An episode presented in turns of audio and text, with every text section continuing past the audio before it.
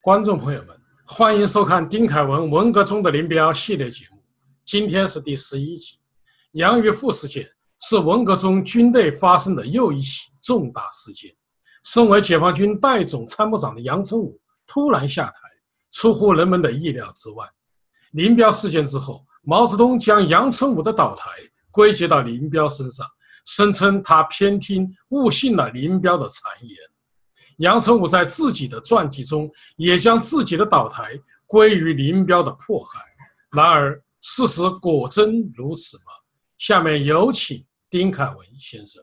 观众朋友们，啊，大家好，欢迎来到林彪系列节目。啊，我是丁凯文。啊，今天呢，跟大家谈一谈这个发生在一九六八年这个三月份的这杨玉素事件和林彪的关系。呃，为什么这个是这个事情是值得一谈的呢？因为呢，在文在这个文革前期，也就是说九幺三事件之前呢，军内发生的重大的人事变动呢，这个杨玉富事件呢，可以说是一个很重要的一个事件。那么最早的呢，大家知道就是罗瑞卿事件，这个是在一九六五年年底十二月份发生的。那么第二个军内重大的人事变动呢，就是贺龙事件。那我们下一期节目呢，专门来跟大家谈一谈这贺龙事件。那个是贺龙呢，是在一九六六年的九月份这个发生的。杨玉富事件呢，是一九六八年三月份。也就是说呢，基本上杨玉富事件以后。啊，军内呢大致就呈现了一个比较平淡的、平顺的这么一个阶段。当然，啊，林彪事件呢是另外一个更重大的事件了。这个杨玉富事件呢是在发生在这个文革啊初期，一这个一个比较重大的一个军内的一个人事变动一个事件。那么，中共官方是怎么来解释这个杨玉富事件的呢？嗯，我手头呢有这么一本这个。中国共产党历史，啊，第二卷，这个他这个杨玉富事件呢，讲的非常之简单。他怎么说呢？他说这个当年三月下旬，北京发生了这个杨玉富啊事件，这是林彪、江青等联合制造的又一起有预谋的迫害军队领导人的事件。就说的很简单。那么具体是呃，它的怎么发生的？它的过程是什么？它为什么会发生？啊，这个书里面基本是一句话都没有。我手头的另外一本书，就是这个《中国人民解放军军史》。呃，竟然这本军史啊，讲的文化大革命这个这个部分的时候，简单到根本就没有杨玉富事件这这这这这几个字儿，完全根本就不提。那么杨玉富事件这个当事人呢，他是怎么说的呢？啊，我手头呢有一本这个杨成武将军自述，也就是说呢，杨成武他自己是当事人了。那他自己怎么说的呢？他自己呢，啊，首先呢，他把自己在文化大革命发生之前这个初期的事件，呃，一个字儿都没有，完全不提。啊，罗瑞卿事件呢，这个这个，啊，这个首都工作组是这这些怎么成立的了？啊，以及到什么二月逆流啊，这些他通通都没有，他直接就是直接就是这讲的七二零事件，啊，然后呢就讲到他自己是怎么倒台的。那他他自己怎么说呢？他自己他说我呢，这个林彪呢想拉我这个上船，结果呢我不愿意，结果林彪就很记恨我，所以呢就把我打倒了。那个这这杨成武自己说的，啊，非常非常之之这个简单。那么还有另外一本书呢。我手头呢就是全延赤，大家知不知道这个？大家是不是了解这个全延赤这个人？他是一个作家，他写了一本叫做《杨成武见证文革》。呃，同样，他这个里边呢，啊，基本上呢，对于杨玉富这个事件呢，具体怎么发生呢？啊，大概是按照这个杨成武的这个口气来写的。所以呢，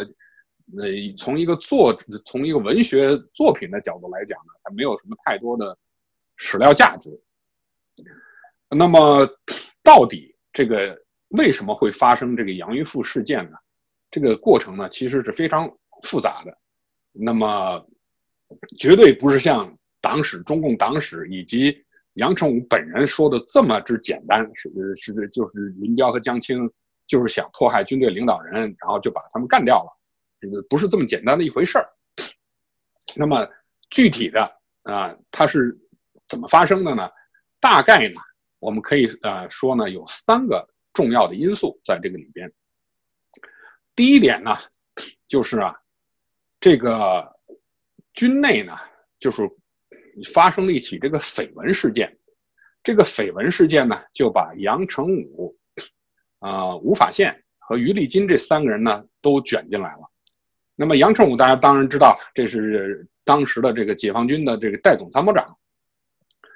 啊军委中央军委的副秘书长。这个于立金呢是空军的政委。那么吴法宪呢是空军的司令员。那么这个绯闻事件是怎么发生的呢？是这样，这个杨成武有一个女儿，这个杨成武的女儿呢叫杨毅。那么他呢，这个杨毅呢和这个空军政委这个于立金呢的秘书，这个空军政委于立金的秘书呢叫单世聪。这两个人呢发生了一起绯闻事件。这个呢，据这个吴法宪呢这个。描述呢，说这个单世聪这个人呢，长得比较帅，啊，而且呢又比较能说会道，因为他毕竟给这个空军政委当秘书，那还是有点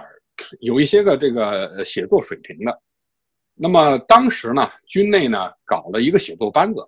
叫做“两条路线斗争史”。那么为了写这个“两条路线斗争史”呢，就找了军内的一伙人来这个来操刀。那么单世聪呢，就是这个于立金这个秘书呢，在这个写作组里边。那么杨成武的女儿呢，也在这个写作组里边。所以呢，他们两个人在这写作组里边呢，一来二去呢，这个就这个关系就很暧昧了。那么这个单世聪呢，他是有妻子的人，他结果呢，他老婆呢就叫叫纵素梅，他呢就发现呢。自己这个丈夫啊，就是单世聪的这个日记里的，有一些个这些有写了一些有关的这暧昧的内容，同时呢，又有这个单这个单世聪和这个杨毅呢，他们俩人的合影。啊，单世聪呢还给杨毅呢写一些个这个情诗，等等，这都被他这个单世聪的呃这个老婆发现了，而且呢，这个单世聪呢又忽然提出呢要说跟他老婆离婚，这么一来呢。这个单世聪的这个老婆呢，这个这个宋素梅呢，就忍无可忍了，因为她已经发现了自己丈夫外边这个这个有这个有有有有有有这个小三了，所以这个她就就就无法容忍。那那怎么办呢？大家知道，在当时的情况下呢，的唯一的这个可行性的办法呢，就上就是向上级领导反映，那不管是什么事儿。家庭的也好啊，这个这个工作上的也好，生活上的也好，那个时候的人呢，这这这唯一的办法就是向上告状。所以呢，这个单世聪的这个老婆呢，就找了空军党委办公室的这个一个副科长，叫何汝珍，就向他这个报告，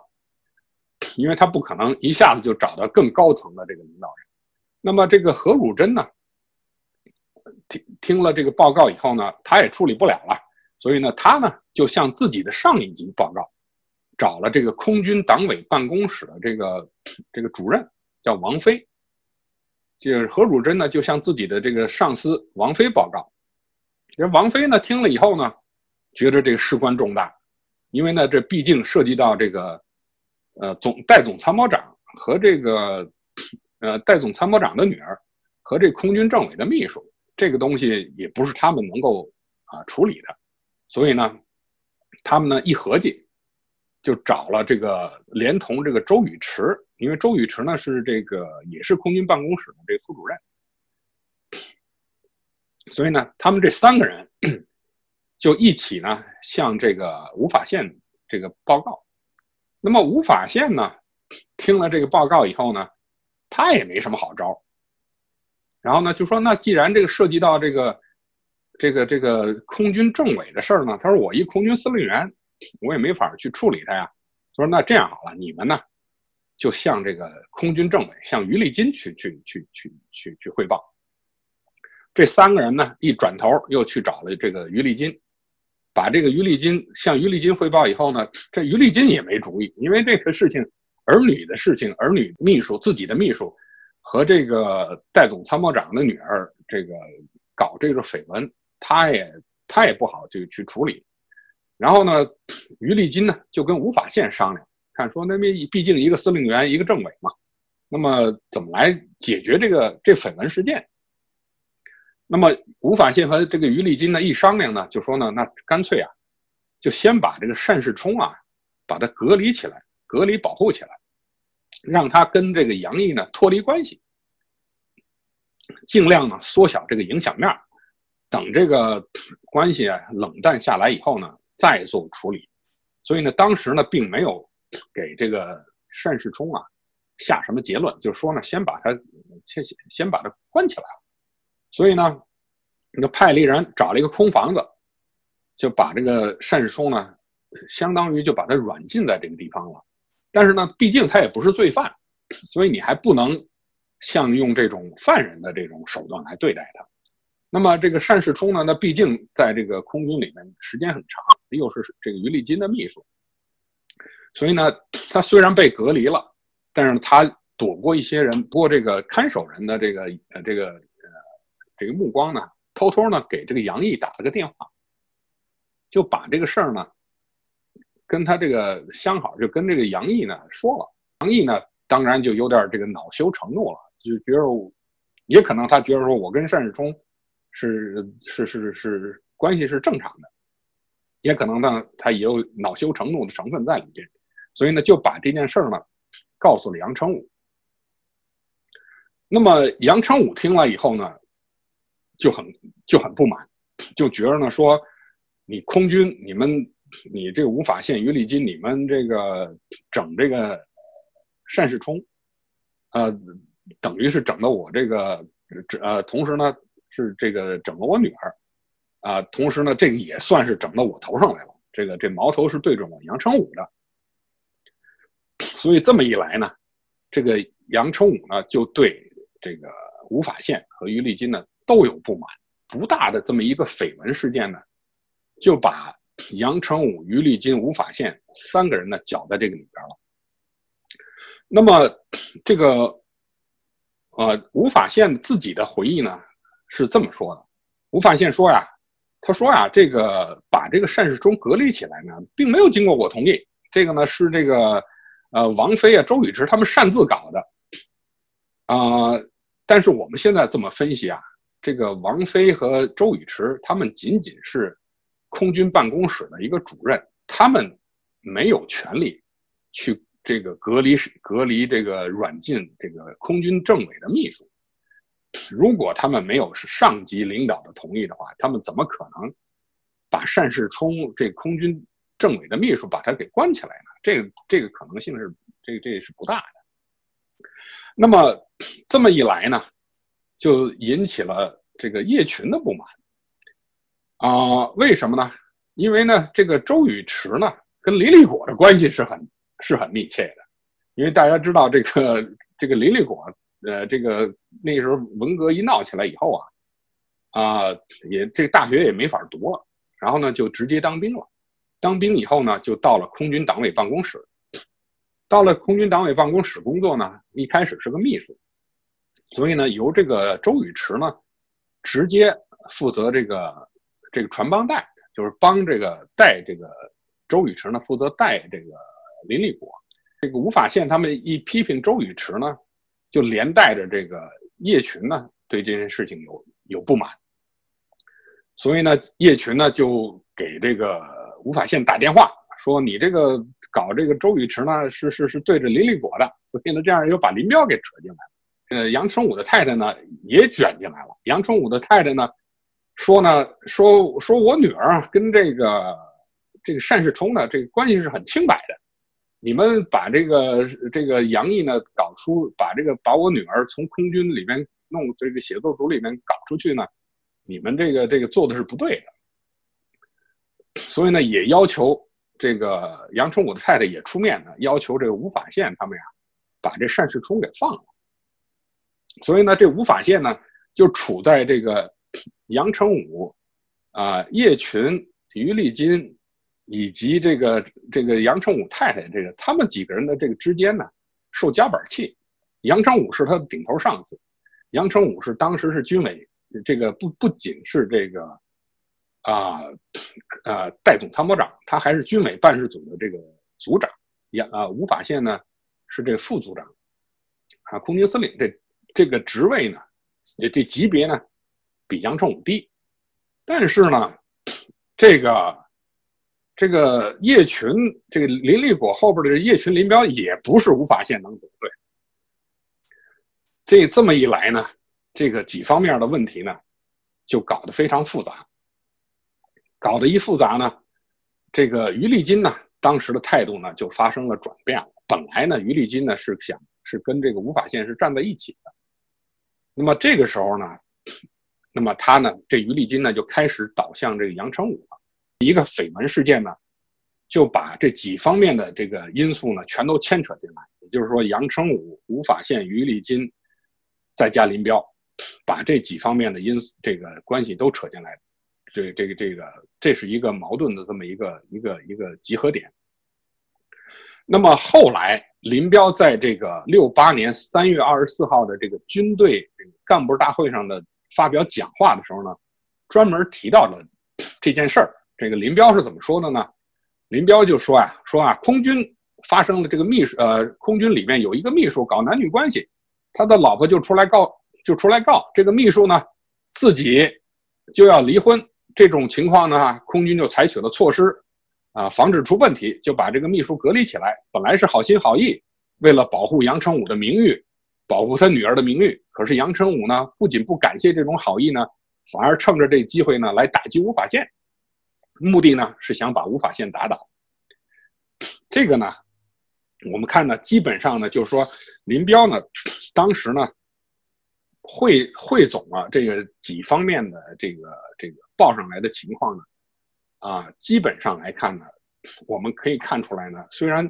啊，当事人的说法呢，可能略有一些个啊差这个差异，但是总的看来呢，有一点一个关键的环节呢，还是一致的，也就是说呢，确实是杨成武的女儿和这个于立金的秘书。他们之间呢，确实有这个绯闻事件所发生。那么这个绯闻事件呢，就引发了 他们几军内高层的这几个人之间的这个矛盾，甚至于呢，林彪呢也被牵扯进来了。大家知道，这个清官难断家务事儿啊，这个更何况你是这一个成年人之间的感情的这个纠葛啊。这个杨毅，不管是杨毅也好，这个单世充也好，都有自己的后台。那稍微处理的不当的话呢，就会引发更大的这个矛盾。所以呢，这个无论是这个杨成武也好，于立金也好，吴法宪也好，这三个人呢，都被这个意外发生的这个绯闻事件呢，搞得有点焦头烂额。但是我们看呢，如果仅仅是这么一个绯闻事件呢，还不至于导致杨成武的下台，因为杨成武他是什么人呢？他是这个。罗瑞卿倒台以后啊，军内仅次于林彪和叶剑英的人，基本上可以说呢，杨成武呢就是将来林彪的接班人。就是如果不出什么意外的话，杨成武他的这个地位呢，将来会更会会更上一层楼的。所以仅仅是这么一个绯闻事件呢，应该还不是杨成武倒台的真正的原因。那么，杨成武倒台的真正的原因是什么呢？杨成武自己没有说。那么，吴法宪这个回忆里边呢，啊，说的也不多，啊，反而呢，倒是这个邱会作的回忆呢，对这事情呢谈的比较详细。啊，那么这件事是怎么怎么一回事？它的来龙去脉是什么呢？啊，据邱辉作的回忆啊，这个杨成武呢，找这个吴法宪。对，找吴法宪呢，就说呀，说啊，你呀，你你这个你吴法宪呢，你干脆啊，就到这个，呃，军委办事组来，来这个来工作。你的这个空军司令的这个这个职位呢，就由这个于立金来来来来担任就好了。啊，那吴法宪呢，听杨成武这么一讲呢，他一开始呢，以为是这个林彪的意思，所以呢，吴法宪呢就找林彪去这个汇报，说呢我接受这个组织的安排。结果呢，吴法宪去找林彪一汇报呢，林彪一愣，说我我没有这个想法，说现在换这个或免免去你这个空军司令员，这个这个好像恐怕不妥吧。所以呢，从这件事儿来看呢，就是杨成武呢他自己有点私心，他呢。觉着呢，应该就可以把吴法宪呢从空军调开，由于立金呢接任空军司令员，吴法宪呢到这个军委办事组来和杨成武呢一起负责军委办事组的工作。啊，这个呢是杨成武的一个一个私心的一个一个想法，但是呢，这个并没有得到军委高层的同意，也就是说呢，没有林彪。没有林彪的同意，那么林彪没同意呢，杨成武呢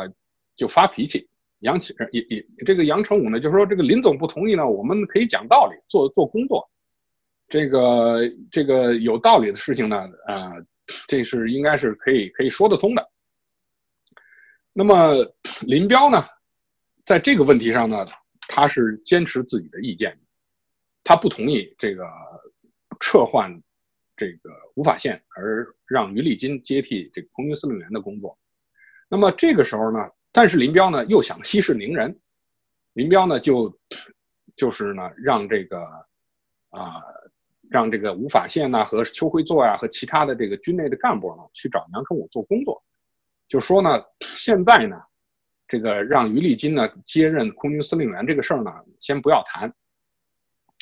那个其他的事情啊比较好说，那这个事情呢，这个先就先放一放。但是呢，啊，去的人多了，你像这个吴法宪去了，邱会作去了，都吃了闭门羹。就是杨成武的杨成武呢，就是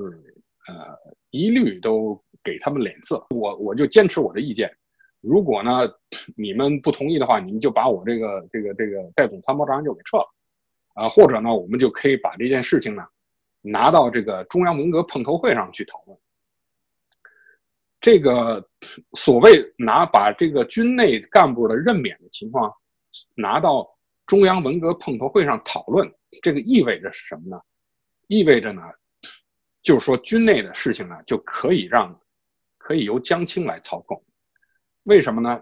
因为当时的这个中央文革碰头会、中央文革小组碰头会呢，实际上呢是江青在那儿做主。啊，这个没有江青的点头，这个这个这个中央文革小组碰头会上讨论的任何事情都都都通不过。如果要把军内干部任免的这个事情送到中央文革小组去讨论的话，就相当于什么呢？就相当于给江青控制军队，在在军队找代理人一个很好的一个借口。这个呢，是林彪。所最不愿意见到的事情，也是林彪的最忌讳的事情。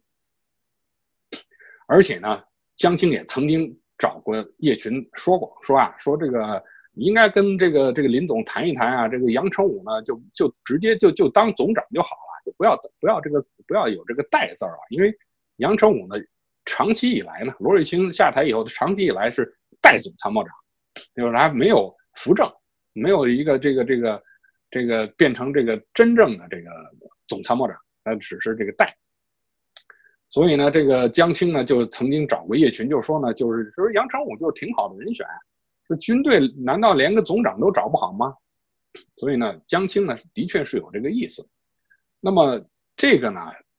江青提出来以后呢，确实让林彪呢心里呢就有产生了一种警惕，也就是说呢，林彪呢不希望江青呢。把手插到这个军队里面来，同时呢，也不希望军队有江青他们的这个文革文革小组的这个代理人。那么还有一方面的事情是什么呢？就是说啊，文革这个开始以后啊，到处啊，全国上下到处这个抓叛徒啊，比如说什么这个呃，这个刘少奇说，刘少奇当年这个曾经在呃这个伪呃伪满洲国那时候曾经这个被。啊，被俘过，那么很可能是叛徒。那么这个什么彭真他们这个这个六十一人，这个安子文他们这个六十一人，这个叛徒集团等等等等，也是说被曾经进过敌人这个敌伪的这个监狱，后来写了这个自首书出来的，那这些人都是叛徒。这中共呢，那个时候呢，文革初期呢，大到处这个抓叛徒。这个余立金呢，这个空军政委余立金呢，曾经在这个皖南事变的时候，啊，曾经被敌人俘虏过。那么后来呢，啊，后来办了什么手续呢？又出来了。那么这件事情呢，其实很早呢，就有就有这个组织结论了，就觉得说这个不是个事儿，就过去了。但是呢，文革一来以后呢，就有下边的这个群众组织呢，写揭发信。就揭发呢，说这个这个这个于立金呢是叛徒，而正好那个时候呢，这个南京军区的司令员呢，这个许世友啊，他从这个敌伪档案里面查到了一些个这个这个材料，说这个于立金曾经曾经被曾经被捕过，有可能叛变，而且把这个材料呢也送到毛泽东那儿去了。啊，这些个揭发材料呢。一开始呢是送到这个解放军的这个总政，接到送到解放军总政那以后呢，总政当然呢就把这个材料呢落实到空军，让空军呢去这个落实，要去这个调查落实。那么当时这个空军这个司令员是吴法宪，又兼这个空军的这个第一政委，啊，空军党委第一书记，所以呢这个。吴法宪呢，就派他的手底下的人呢，这个何汝珍就说啊，你们去到那个皖南呢，就到那个安徽啊，去这个做一番调查，看看是不是有，是不是真有这这么一回事儿。那毕竟从总政下来的任务，他总要有个交代。这个于汝珍呢，就带着一个小组呢，就到这个安徽去做了一番调查。调查完了以后呢，回来说呢，啊，调查结果呢，说这个于立金呢，没有叛变这回事儿。那么，那么这件事儿呢，也就啊，同时呢，也就如实的向总政做了报告。本来这件事儿就过去了，但是呢，这个于立金呢，就发现呢，说，哎，这个，这个，这个空军，这个，这个怎么有人，这个，这个空军党办，他们这些人跑跑到哪儿去了？到底？因为毕竟文革那时候的这个上上下下都乱糟糟的，啊，也许有的人就会有一些个。不轨的行为，那么于立金呢，就通过这个啊调查，就是查一下这个于汝珍，就是他回来以后，他有一些这这个报销的有些单据，就调查他这些单据，说说哎，那他都去了什么地儿了？哎，原原知道说原来这伙人呢去了安徽了，啊，等等等等。那么于立金呢，就亲自当面的就问这个吴法宪，说这个何汝珍他们到底去干什么去了？这个吴吴法宪也觉得说这纸包不住火，那么就跟这个于立金就讲说呢，是总政啊，他们派了这么个任务，说你当当年呢曾经这个被俘过，那么有人写了揭发材料，那么我们要去调查，那么调调查结果呢应该是没有问题的，说你应该放心，对你没有什么呃不利的这种这种事情发生。但是虽然是这么讲啊，那么毕竟啊，那个于立金心里的还是不满的。啊，那他毕竟还是认为你这个吴法宪，你这个背着我去派人到下边去调查我的历史，啊，那么所以呢，在这种情况下呢，这个于立金跟杨成武呢就站在了一条战线上了，这个情况呢就变得非常之复杂。一开始呢，先有这个绯闻事件，后来呢又有这个什么这个这个这个。这个杨成武呢，要这个于立金呢当空军司令员，啊，要调走吴法宪，那么又搅上这吴法宪派人这个调调查于立金的历史问题，所以你看这个整个这个中共这个军内的这个高层啊，什么乌烟瘴气，这个搞得这个是一塌糊涂，所以这种矛盾呢就变得这个一发不可收拾了，这确实是一个挺棘手的问题。那么本来呢？这个林彪呢是想息事宁人，就觉得呢说你这个杨成武啊，毕竟是曾经是林彪的这个下级嘛，这个下属。林彪呢一开始呢就是说呢，呃，想通过做点工作，做点思想工作呢，让让杨成武呢，呃，不要再继续坚持他自己原来的意见。这据这个邱辉作假说，从来没有看到过这个林彪啊，这么忍让啊，这么对自己的下级啊，这个这个忍让，没有按照军规来办事儿。本来呢，你你上面的这个领导，你说一句话，通常下边就听了，下边就会这个积极响应了。结果呢，林彪呢，这个想这个做杨成武的工作去，结果呢，相反，这个，呃，不仅没达到这个目的呢，杨成武呢反而提出来说，如果你不听，你们要，啊，不按照我这意思办呢，那个我就第一我就不当这个这个这个这个代总参谋长了，啊，然后呢，我要把这个事情呢送到这个中央文革小组碰头会上去去讨论，这么一来呢，这个问题呢就。这个就就没法调和了，这矛盾没法调和，所以呢，林彪呢就只好把这件事儿呢向毛泽东做了报告。啊，据这个他们后来的这个回忆啊，还有这个林彪的公开的讲话呢，啊，当时呢，就杨成武这件事呢，在毛泽东那儿讨论过四次，参加的人都有谁呢？都有呃，有这个周恩来啊、陈伯达呀、康生啊。啊，来讨论就是到底这个杨成武这个问题怎么解决？这个本来呢，啊，杨毛泽东毛呢，就是也看到杨成武他个人有有一些个这个缺点，但是因为呢，杨成武一直呢是林彪的这个爱将，这个一直跟过去跟林彪跟得很紧的。那么这个时候呢，矛盾出出现以后呢，毛泽东就发话了。毛泽东说呢。说杨成武的问题啊是轻浮骄傲，啊不能容忍。说这个杨说杨成武呢是解放军的这个排头兵，现在呢变成了障碍兵了，所以有障碍就搬开。可以呢让他先离开工作，冷一个时期，让他多读一点书，啊把自己的事情呢清理清理，啊除了这个也没有更好的办法了。所以呢这个在呃最后在处理杨成武这个问题上呢。啊，毛泽东这个发话，毛泽东发话以后呢，就把这个吴法宪他们几个人都全都找来了。然后呢，毛泽东当面对吴法宪讲呢，说：“啊，你从杨成武的问题啊，我都知道了。说你是对的，这个杨成武是错的。啊，然后呢，那怎么办呢？如果这个杨成武撤换杨成武的，那谁来接替杨成武当这个呃呃解放军的这个代总参谋长呢？这个林彪就提出呢。”让广州军区司令员黄永胜来当这个代总参谋长。这毛泽东呢说：“那不要带了，这个这个这个黄永胜呢是井冈山下来这个这个这个老人啊，因为毕竟这跟着毛泽东这秋收起义上井冈山的，呃，当时是真的还没有几个。那这个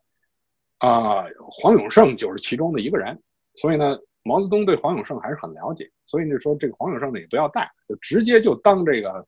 解放军总参谋长好了，那么，那么上层把这事儿定下来以后呢，那就要处理这个杨成武。那么怎么来处理呢？那就要把杨成武找找来。当时呢，就在人民大会堂，在人民大会堂呢，这个周恩来呢，本来是让这个张才谦去到这个杨成武的家里把杨成武接来。这个张才谦呢，有点 这个畏首畏尾，这个呃，周恩来就说：“那这个邱会作，你邱会作和这个李呃呃李作鹏，你们你们一起去把这个杨成武呃呃呃从家里啊呃接到人民大会堂来开会。然后呢，邱会作、李作鹏他们一起乘车到杨成武家里。杨成武当时是躺在床上啊，说他病得挺厉害，这个，但是呢，那毕竟。”上面来人，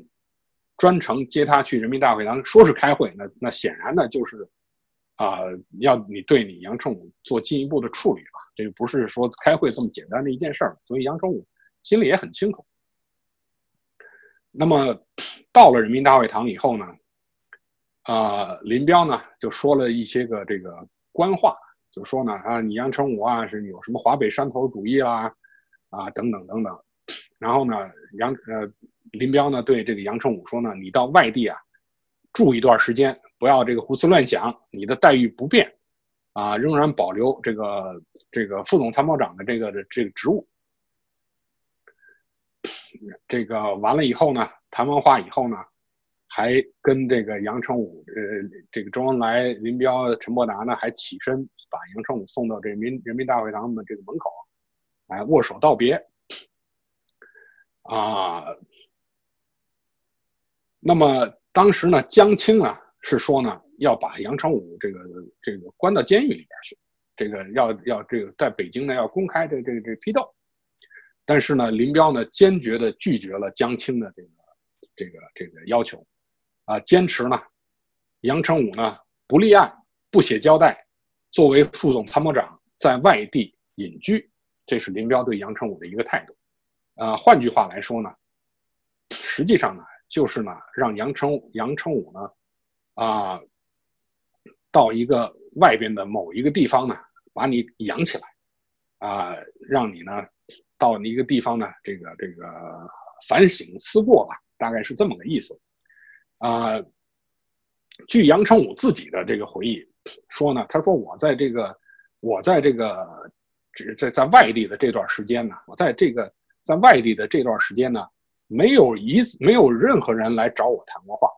没有任何人让我写过任何材料，还有这个后后来呢，还有人写这个。写文章说这个杨成武是在这个，在这个这个开封是这怎么度过的这这这一年的，这个啊，他就说啊，说杨成武呢可以在自己一个小院里边呢自由行走，但是呢与外界呢完全隔离，啊，可以呢看看人民日报，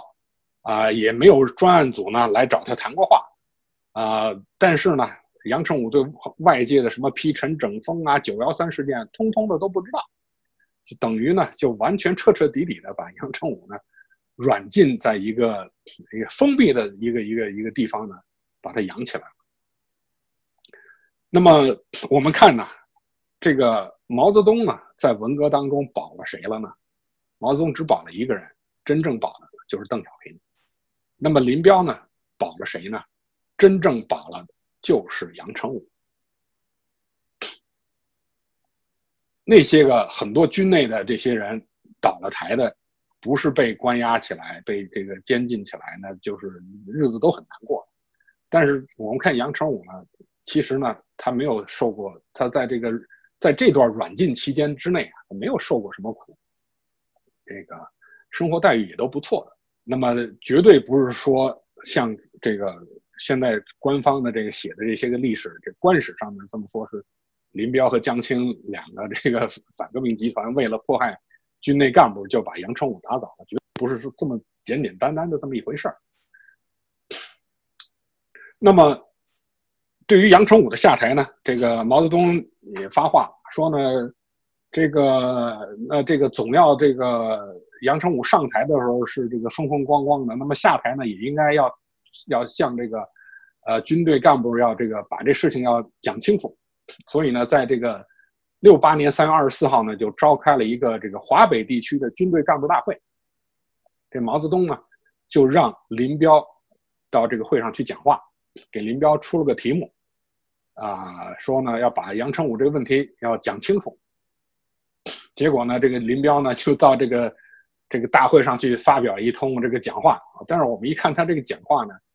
这个多少呢有点颠三倒四。比如说，他这他这讲话里边说啊，他说这个，他说最近呐，这个呃这个党内生活呢就出了一个新问题，啊，当然呢说这个啊是一个不大不小的问题，啊是这个这杨成武呢和于立金勾结，要篡夺空军的领导权，要打倒吴法宪。等会儿呢，中央在主席那儿呢开了四次会，啊，主席是亲自主持的。会议决定撤销杨成武这个代总长的职务，啊，第一他是不对的，第二他是少数，而其他是多数，其他是对的，所以权衡两个方面，我们采取的不是打倒别人，就是打倒他的做法。这个东西说的就是完全没有说到这个这个真正的点子上来，啊，说这个杨成武这打倒吴法宪呢，这个说法显然呢也不是一个很准确的说法。其实呢，也就是说呢，军内高层呢，他们有一些个矛盾，但是这个矛盾呢，呃，怎么解决没有找到一个很好的解决方法。那么在这种不能解决的情况之下呢，那就只好采取一种比较极端的办法，就是呢，让其中的最主要的这个人呢离开军队。你离开军队以后呢，你也就就是就就不会再发生什么其他的问题了。然后呢，林彪讲完话了以后呢，这个其他人也讲话了，比如像什么周恩来啊、陈伯达、康生啊、姚文元也都讲话了。最后呢，毛泽东啊突然出现在这个会场上，在这会场上从左到右走走了这么一来回引起这个全场的这个这个沸腾，欢呼声四起，毛主席万岁啊什么的全都喊起来。这个毛泽东这现身呢，虽然毛泽东没有讲话，那么显然呢，这是毛泽东认可的。表明这是毛泽东认可了这个军这个对杨成武的这个这个处理啊。那么其他两个人，那么于立金是怎么处理的呢？这个傅崇碧是怎么回事呢？那么这个于立金呢，夹在这个杨成武和这个吴法宪当中啊，啊这个矛盾当中呢，他的这个倒台是肯定的。那么怎么来处理这个于立金呢？正好呢，这个毛泽东呢就说：“哎，这正好这个南京军区这个许世友啊，送来一份这个资料，说这个于立金呢是叛徒。那么说那就好了，那就把他抓起来吧。呃，先先先先把他抓起来，然后再审查。所以毛泽东一句话，这个就决定了这个于立金的这个命运了。然后呢，这周恩来就布置这个吴法宪呢去抓这个这个于立金。”那么于立金呢？他在家里边，这个这个这个吴法宪就很为难，说：“那我怎么跑到他家里去抓人呢？这事儿，这个，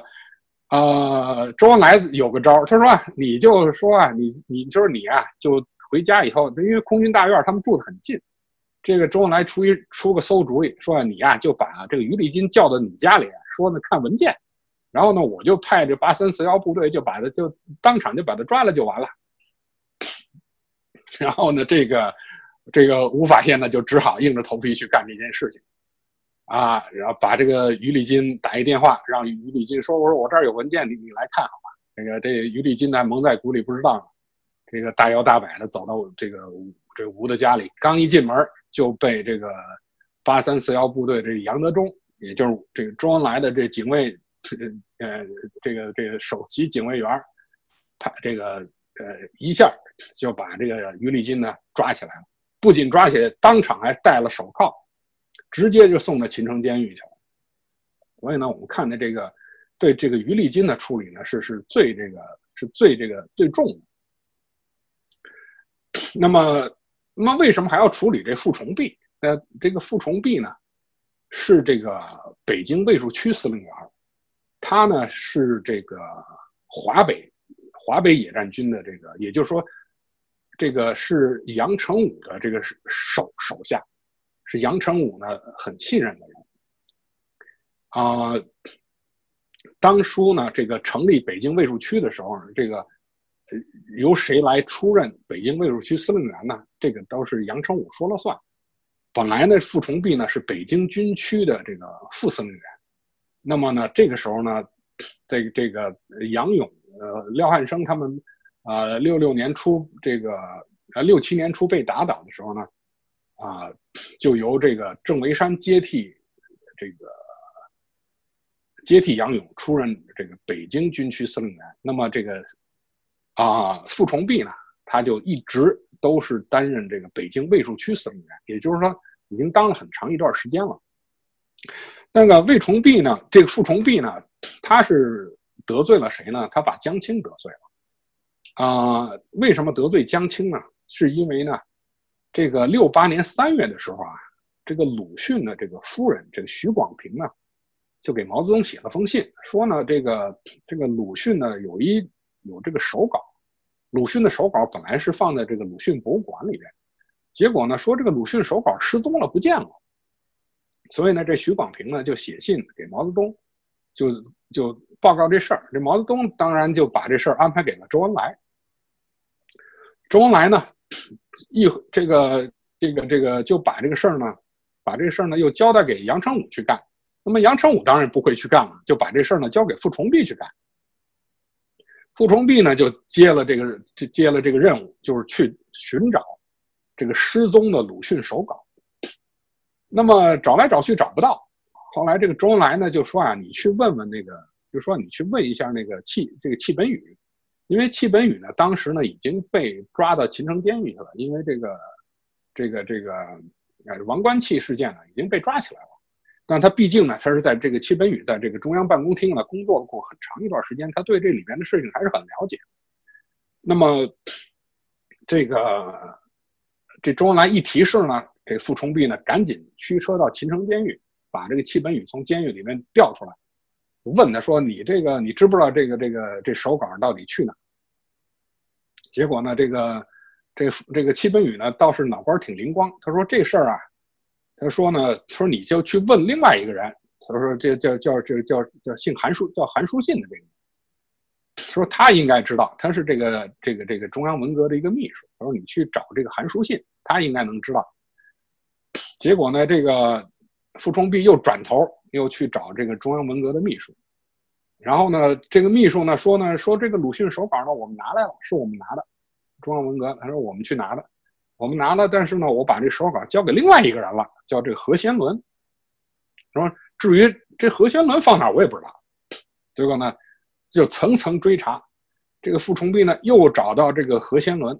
这个说呢，你这个这个这个呃鲁迅手稿到底怎么回事？啊，这何先文呢说这个啊，我们这手稿交给那保密员了，有保密员呢收藏起来，这保密员呢叫卜信荣，他呢是这件事的这个承办人。就在那个鲁迅手稿就在中央文革的那个这个这个钓鱼台的这中央文革这是保密室里边。结果呢，这么一来呢，这傅崇碧呢就知道了这个鲁迅手稿确切的这个下落了。那么傅崇碧知道以后呢，他就直接带着人呢，直接开车到这个钓鱼台，因为大家知道这钓鱼台呢现在是国宾馆了，那当时可是这个是个禁区啊，这个。是被这个这个江青啊，他们这伙人把持的一个一个禁地，那不是随便什么人可以进的。这个中央这个文革高层的这些人，呃，很多人都住在那，像江青啊、康生啊，什么他们都住在那个地方。所以呢，傅崇碧呢，他是这北京卫戍区司令员，他当然可以到这些个地方了他当然他有权利去了。所以这个傅崇碧呢，就带着这个警卫警卫员呢，开车就直接进入这个钓鱼台。就到了这个江青的这个住处，然后呢，本来呢，他呢就是说呢，向江青汇报。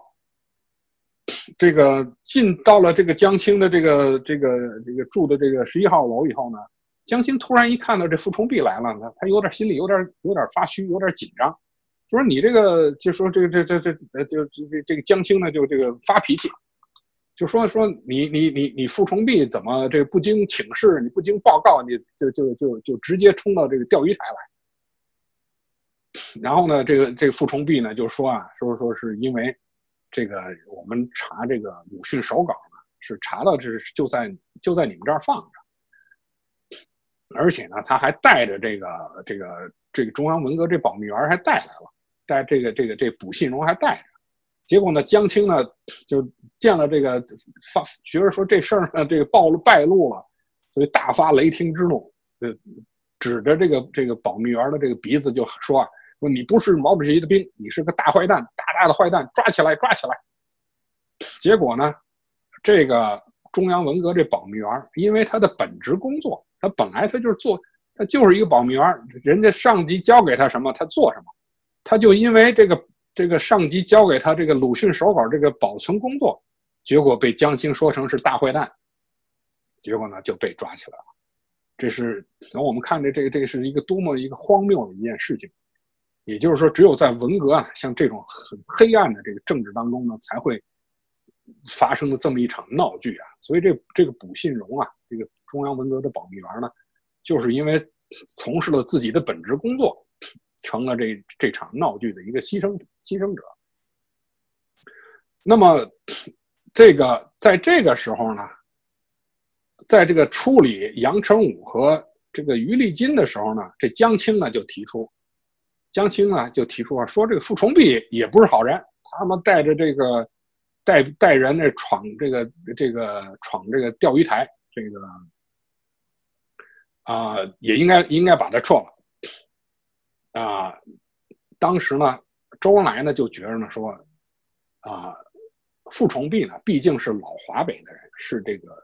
是这个杨成武的这个手下，所以呢，出于一种保护的措施呢，同意，也就是把这个傅崇碧给撤了。那么这个时候呢？毛泽东呢就说呢，那既然撤这个北京军区、北京卫戍区司令员，那这北京军区司令员就不要动了吧，就跟他打个招呼就好了。所以这郑维山呢，啊就没被撤。那这个北京卫戍区司令员这傅崇碧就给撤了。那么撤了以后怎么安排呢？这个林彪呢就说呢，那让他到沈阳军区当副司令员好了。啊，几乎你基本上也就是个平调，就把傅崇碧呢。啊，调到这个沈阳军区当这个副司令员，所以呢，基本上来看呢，傅崇碧呢，基本就是遭了遭了这个池鱼之殃。啊，本来这里边呢，杨成武这事件里没有他啥事儿，结果在处理杨成武的时候呢，这江青呢冒出这么一这么一个这么一个这么一出，说这傅崇碧呢，这个未经许可、未经同意就敢于带人冲击这个中央文革重地。啊，所以应该把他撤了。嗯，再加上周恩来呢，也觉得说这个傅崇碧呢，毕竟是杨成武手底下的人，啊，撤了杨成武不撤傅崇碧呢，这好像啊，好像有点问题。呃，既然上面撤了，那下边最好也换人。所以呢，傅崇碧呢，就等于是遭了池鱼之殃。所以我们看呢，基本上来呢，基本上来讲呢，杨玉富事件呢，基本上来讲可以说其实就是个杨成武事件。如果没有杨成武这事件呢，大概其他的这个于立金和这个傅崇碧呢，大概都不会有什么太大的问题。那么杨成武为什么会这么坚持他自己的意见？要比如要撤换吴法宪呢？要这个要把这个军内高层人士的这个这个变动的一些个情况要这个。人事任免要拿到中央文革小组碰头会上去讨论这件事情，到底他出于一种什么目的？啊，现在我们来看呢，基本上呢，就是杨成武呢，他是脚踩两只船，也就是说呢，杨成武虽然是这个林彪的人，呃，在军内里面大家其实都很清楚，杨成武就是林彪的人。这个你说他是这个死党也好，或者是亲亲亲信心腹也好。都是都是正确的，但是呢，在那个文革那这个非常这个波诡云谲的这个情况下呢，杨成武呢，他实际上他也有自己的一些小算盘，也就是说呢，杨成武在陪同这个毛泽东啊，这个什么巡视大江南北啊，跟着毛泽东在武汉处理这些个 七二零事件这些事情上呢，杨成武呢，他发现呢，毛毛泽东对江青呢，实际上是。很提携、很提拔，这个很重用的，所以杨成武呢，他在这个本来他是林彪这个阵营的人，但是呢，他又在很大程度上呢，向江青这个阵营呢，这个倾斜，也就是说呢，啊，他脚踩两只船。大家知道，这个中共啊，这个这种像黑社会的这种这种这种政党啊，这个呢是很忌讳的一件事情。你不管你跟着谁。你你只要你换了人，你这这个其实是对你这个政治生命是非常危险的。比如像陈伯达，他本来是是毛泽东的人呀，这个这个你这毛泽东认为你陈伯达就是我的秘书啊，过去多少年来给我写给我写文章，给我这个当笔杆子，结果居然后来你到了这个这个这个庐山会议上，居然跑到林彪那个阵营里去了，这个毛泽东是不能容忍的。同样。你杨成武呢？你是本来你是林彪的人，你是军队的人，结果呢，你在这个时候呢，你又倒向这个江青这个阵营，这个这个问题呢，显然这是这个是犯了林彪的一个大忌了。尽管即使是你杨成武是我林彪很信任、很重用的人，但是呢，如果你在这个问题上你不能坚持坚守的话，你这个，那我只能林彪呢，也只能说，那就让你靠边站了。所以呢，林彪的从林彪这个角度来讲呢，他是绝对不允许军队有江青的这个代理人，也绝对不允许江青把手伸到军队里边来。所以，为了这个军队的这个整体的利益，所以呢，牺牲了杨成武，这个呢也是不得已的一件事情。所以呢，我们从这个角度来看呢，啊，也是这个林彪所所不得不采取的这么一个一个措施。那么，为什么林彪没有牺牲吴法宪，而牺牲了杨成武呢？如果我们在杨和吴之间做对比的话，那么林彪为什么留了保留了吴法宪，而没有保没有保留杨成武？也就是说，在杨吴这个矛盾当中。林彪最终是选择了吴法宪，而没有选择杨成武，道理何在呢？啊，道理就在于这个吴法宪呢，他是忠实的执行这个林彪的命令。吴法宪去跟无论是跟江青打交道也好，跟其他的这些个中央文革的这些个啊极左派的这些人打交道也好，都是尽管是奉了这个林，有的时候是奉了林彪的命令去的，但是呢，他。他是完全是站在林彪这一边的，而不是，而不会没有站在这个啊江青那一边。但杨成武的情况不太一样。杨成武呢，他在很大的程度上，他也是代表林彪去跟江青他们去打交道的，但是呢，他又夹带了自己的一些个人的意见和个人的一些打算。所以杨成武呢，他多少是有这个两面派的这个成分在里边。所以用这个。呃，邱会作的话来讲呢，说这个杨成武呢，这好像他他想扮演这个这个《西厢记》里边这个红娘这个角色，就是在这个林彪和江青这个两个两大势力之间呢，他想这个搞一些个这种事情，所以在这上面来讲呢，这个反而这个林彪是是不能是不能容忍的，是是是是不能同意的，所以呢。从杨成武，杨成武的倒台呢，是有他自己的这个自己的这个深刻的这个这个这个这个根源的，而不是说杨成武说的这么简单，说这个林彪拉我上船我不上，林彪记恨我就把我打倒了，那绝对不是这么简单的一件事情。那么历史的诡异在什么地儿呢？杨成武呢，其实呢是因祸得福了。怎么说呢？如果没有杨玉富事件的出现。那么后边发生的九幺三事件呢，被打倒的就不是黄五李秋了，那么被打倒的一定是杨五李秋。所以呢，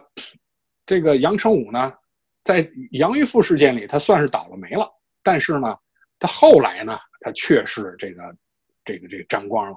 林彪事件倒台，林彪倒台以后呢，杨这个杨成武呢，反而变成了这个这个被林彪迫害的人。所以呢，杨成武日后呢又可以复出，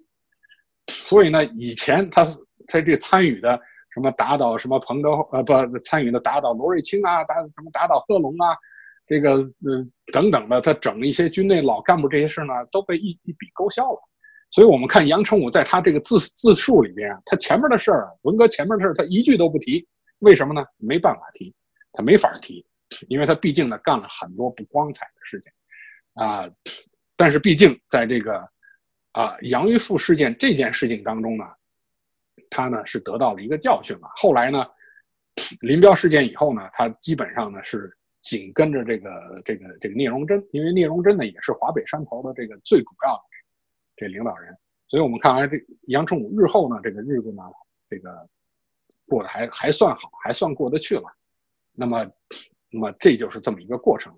所以呢，我们今天呢把这个。杨玉富事件和林彪这个关系呢，就跟大家做这么一个啊，不算是很详细，但是基本上也就是一个啊，一个一个一个全面的一个一个介绍吧。